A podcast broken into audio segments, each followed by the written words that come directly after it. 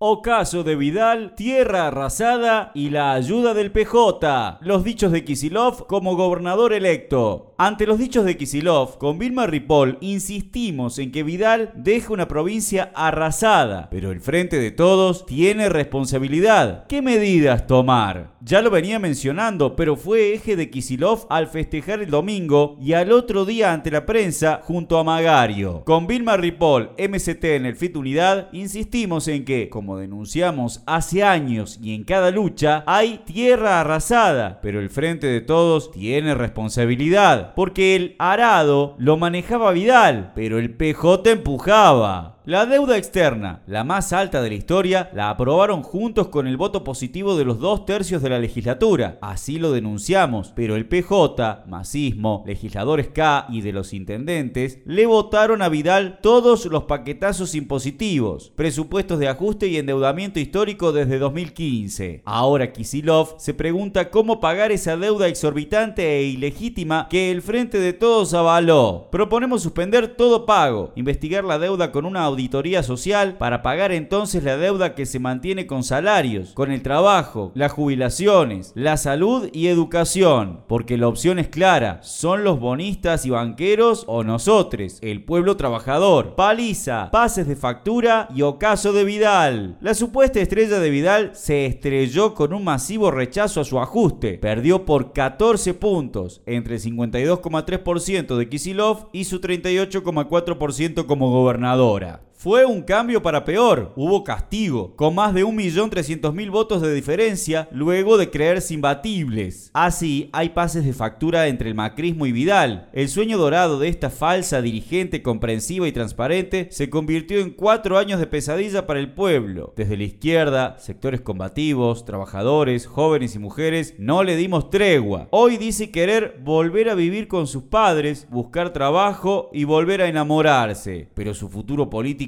sale golpeado luego de maltratar a la docencia y a la escuela estatal, al hospital y sus profesionales, jubilades, universidad, judiciales o el astillero. A estatales y municipales le sacó conquistas con la complicidad de burócratas de UPCN y FEJEPBA, pero también por luchas de ATE que no se votan ni organizan por la base, ni tienen contundencia ni continuidad. Esto permitió avanzar con leyes flexibilizadoras, recortes salariales, contratos basura y privatización de áreas y servicios. Más allá de su derrota por el antidemocrático sistema que beneficia a la vieja política, aún perdiendo, tiene 32 legisladores electos, igual que en 2015. Sobre 92 diputados bonaerenses, el PJ será primera minoría con 45. Si unifican bancadas Unidad Ciudadana, Frente Renovador y Unidad y Renovación, mientras en el Senado serán 20. Cambiemos tendrá 44 diputados y 26 senadores, es decir, mayoría y quórum un propio sobre un total de 46 senadores. Solo por eso, Kisilov no podrá sacar ninguna ley sin transar. De los 135 municipios, 70 quedaron para el frente de todos, 62 de Cambiemos, 2 vecinalistas y uno a consenso federal. La falta de propuestas de Kisilov y un Alberto que bancaba a Macri llevaron a que Cambiemos lograra mantener 62 municipios, al ganar 7 nuevos, aunque perdió 14 frente al PJ entre Quilmes, Morón, Pilar, Berizo y otros. Y logró retener Lanús, 3 de febrero, Mar del Plata, La Plata, Bahía Blanca, Tandil, San Nicolás y Olavarría. El PJ ganó en el conurbano, la primera y tercera sección, y en el norte la segunda, pero por poco. Cambiemos ganó en el resto del interior y La Plata. Así están las cosas para los de arriba. FIT Unidad, nuestros resultados. Para el FIT Unidad, con la provincia aportamos más del 46% de los votos a presidente del país. Fuimos cuarta fuerza en una muy fuerte polarización donde el PJ y Cambiemos se llevan casi el 91% de los votos, dejando muy poco margen a otras fuerzas. A gobernador sacamos algo más de 270 mil votos, 2,81%. Poco más de 260 mil a presidente, 2,69%. Y subía a 332 mil votos a diputado nacional, 3,58%. Al ser elección ejecutiva, se limitan las posibilidades de la izquierda,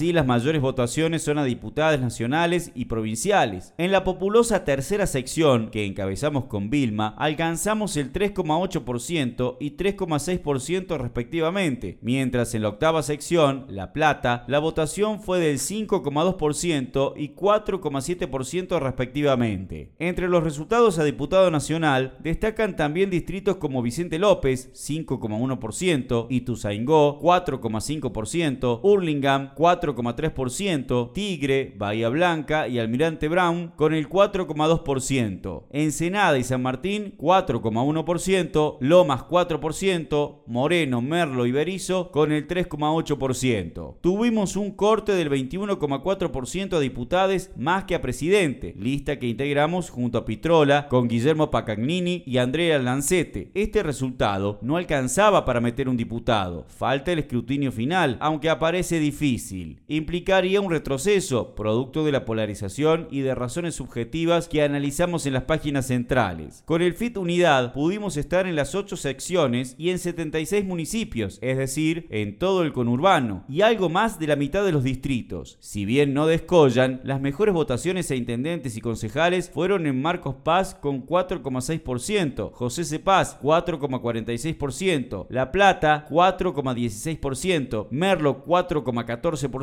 Ituzaingó 3,96%, Vicente López 3,92%, Lomas 3,74%, La Matanza 3,72%, Almirante Brown 3,7%, Hurlingham 3,64%, Tigre 3,35%, Oberizo con 3,31%. En el interior destacan Bolívar 3,62% y Bahía Blanca 3,24%. Los votos de izquierda reflejan zonas de concentración y trabajadoras, una base importante para cualquier proyecto alternativo y radical. Mucho diagnóstico. ¿Qué medidas urgentes tomar? Kisilov insiste en describir los males de la provincia. Puro diagnóstico. Cero medidas para resolverlos. Es más, en los pocos casos donde avanza, se trata de generalidades, sin decir de dónde sacar los fondos. Sí resaltó su enorme mayoría electoral y destacó un resultado muy favorable para poder hacer un gobierno distinto. Bueno, veamos qué propone. Deuda externa. Criticó el enorme endeudamiento, con vencimientos en cuatro años de 9 mil millones de dólares, que quintuplicó la deuda en pesos. En enero vencen 570 millones de dólares y pregunta, ¿cómo pagarlos? No quiero echar culpas, sino resolverlo, insistió. Pero la única forma de resolverlo y que no se pague deuda con hambre del pueblo es suspender los pagos, una auditoría social exhaustiva y usar esos recursos para pagar la gran deuda social. Empleo, despidos, producción. Dijo que en cuatro años va a caer 9% el Producto Bruto per cápita que Vidal casi duplicó el desempleo y cerraron 3.500 pymes, pero propuso fabricar buzos con las textiles, alimentos con los productores y para la entrega de libros apelar a las imprentas de la provincia. Son menos que aspirinas y denotan la falta de un plan de desarrollo productivo. Urge arrancar por prohibir por ley todo despido y suspensión y estatizar bajo control social a toda empresa que incumpla, reducir la jornada a 6 horas con igual salario para trabajar todes, pasar a plan a todes, eliminar contratos basura y toda precarización, plan de obras públicas y viviendas populares, recuperar los recursos naturales para el patrimonio provincial, puestos a funcionar bajo control de trabajadores y el pueblo. Salarios. Al preguntarle si convocará a estatales y docentes antes de fin de año, solo dijo que sería un objetivo recuperar el poder adquisitivo, pero no explicó cómo. Proponemos un inmediato aumento salarial, jubilaciones y planes, que nadie gane menos de 40 mil pesos de básico, Así se reactivará el consumo y la producción de bienes. Educación y salud. Critica a Vidal por atacar lo público y habla de maestras y educadores o de la crisis de infraestructura escolar y salud, pero no habla de aumentar fuerte el presupuesto a partir de eliminar subsidios a la educación privada, no pagar la deuda externa, impuesto extraordinario a las corporaciones, terratenientes y banqueros, poner fin a los privilegios de la casta política estableciendo por ley que funcionarios, políticos y jueces ganen como una docente y deban asistir junto a sus familias al hospital y la escuela pública. Tarifas y privatizadas. Cuestionó la alta rentabilidad de empresas como Edelap y las tarifas impagables, pero se niega a reestatizar las empresas para ponerlas a funcionar bajo control de trabajadores y usuarios. Hablar de desdolarizar tarifas suena más a efectismo. Kisilov cerró diciendo estar con muchas ganas, pero no señaló ninguna medida. Para gobernar al servicio del pueblo hay que tomar las que